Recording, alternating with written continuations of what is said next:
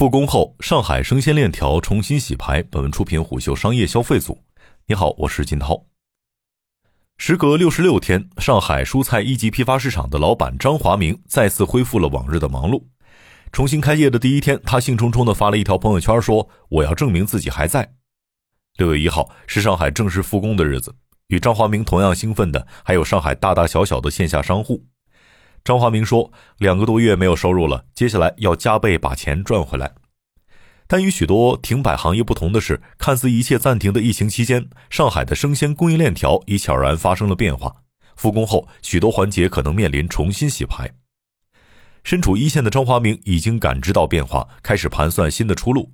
他告诉胡秀：“我们之前都发九米六的挂车，现在都改发四米二或者六米八的了，一辆车要砍一半多。”同样在私立未来的还有一些获利者，蔬菜加工厂老板穆林对虎嗅说：“加工厂订单暴增，但复工后肯定会重归平静。”不少人也在关心站在此次疫情前线的生鲜电商们。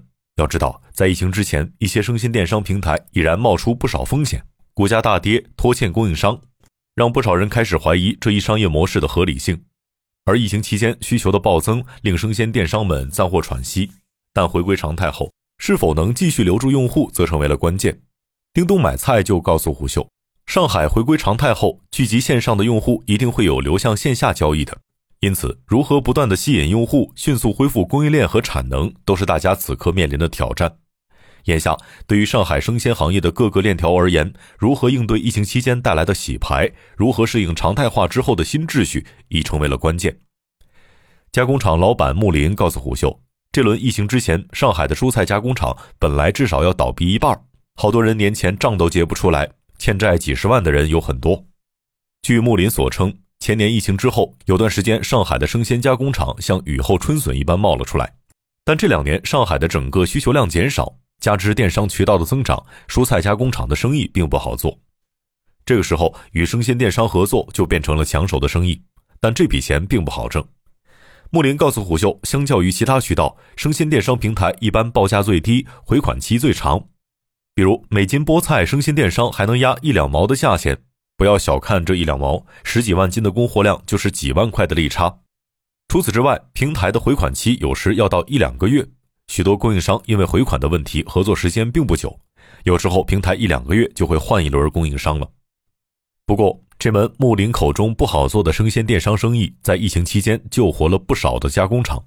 需求的暴增与通行证的加持，将一些生鲜加工厂从破产边缘拉了回来，又获得了一些喘息的机会。但毕竟这并不是常态化的机会，而且随着复工后各个渠道恢复正常，一些加工厂还要面临新的压力。关于之后的出路，木林打算看看其他行业。在他眼里，生鲜加工厂太内卷。每当看到一箱箱快坏掉却仍然卖不出去的蔬菜，他就压力倍增。他向虎嗅坦言：“当然，我们还不是最惨的。”他说：“这段时间日子最难过的是附近的农户。往年农户不缺销路，定价权在自己手里，但今年不卖给电商就很难有销路。重新盘算出路的不只有像木林这样的生鲜加工厂老板，还有站在此次疫情最前线的生鲜电商们。”实际上，在本轮疫情之前，他们已经面临了不少的危机。比如，有的平台据称出现了资金周转的问题，拖欠多名供应商的款项，欠款最多时接近千万；有的平台被爆出开始大量裁员，还有不少平台直接停摆。比如，同城生活破产，饿了么有菜平台停止运营，盒马也在三月份一口气关闭了全国范围内的五家门店。盒马 CEO 侯毅在今年说道：“靠价格补贴赢得竞争优势的时代结束了。”一些平台非常惨烈，上百亿资金困在里面。虽然生鲜电商的盈利模式一直是一个难解的问题，运营成本、客单量和客单价这几大痛点并没有找到很好的解决方案。不过，这次疫情给一些生鲜电商暂时带来了喘息的机会。比如，无论是用户规模还是使用时长，均维持了大幅的增长。据东吴证券研报显示，在用户规模的方面。生鲜电商应用四月份的月活和日活用户数相较上月均有不同幅度的增加，环比增幅分别最高可以达到百分之四十一和百分之七十八。除此之外，平台的供应量也大幅激增。据叮咚买菜三月十四号的数据，上海蔬菜供应从每天六百多吨提升到一千多吨，肉蛋奶供应从每天四百吨提升到七百吨，米面粮油从一百二十吨提升到三百吨。每日优鲜在上海防疫升级之后，也加大了供应量，蔬菜供应量一度增至平时的五倍，而土豆、苹果、鸡蛋、挂面等民生商品的备货量则是提升到平时的八到十倍。突增的需求也令一些生鲜电商的特殊品类及自有品牌进入消费者视野。叮咚买菜告诉虎嗅，这段期间其预制菜在上海地区的销量较平时增长超过百分之五十，其中半成品净菜销量增长近一倍，豆制品品牌有豆制和面点品牌良心匠人增长近两倍，而像保罗工坊这类推出比较晚的自有品牌，也在近期被更多的用户所认识。但要知道的是，这一切都是疫情应激状态下出现的变化，当回归常态之后，留给生鲜电商的是什么？他们能否找到新的出路，才是解题的关键。首先，摆在生鲜电商面前的一个问题是，就是迅速将结构和状态调回日常。比如，商品要从非常态供应转化为常态供应。每日优先告诉虎嗅，疫情期间，相对于速度快和品质好，能买得到已经是最核心需求。SKU 种类的简化就非常必要。这种时候，像张君雅小妹妹这类产品就不能再作为保供品。像金龙鱼调和油或某品牌大米才应该是常备常采，所以疫情的套餐制或供应包非常重要。不过回归常态之后，平台就要重新调整 SKU 的丰富度，再次聚焦在产品升级上。比如，据每日优先的数据，方便菜肴这个分类变化最大，成长速度最快。